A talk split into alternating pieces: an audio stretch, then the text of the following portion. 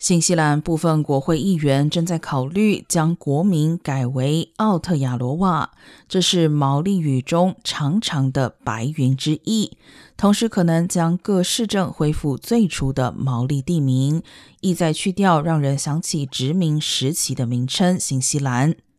网上相关请愿行动已经搜集到七万人连数，因此国会一个委员会将予以考虑，并可能建议在国会表决或交付全国公投，但也可能不采取任何行动。根据近来一份民调，赞成将国名改为奥特亚罗瓦或奥特亚罗瓦新西兰的比例不到百分之四十，因此即使举行公投，更改国名可能不会实现。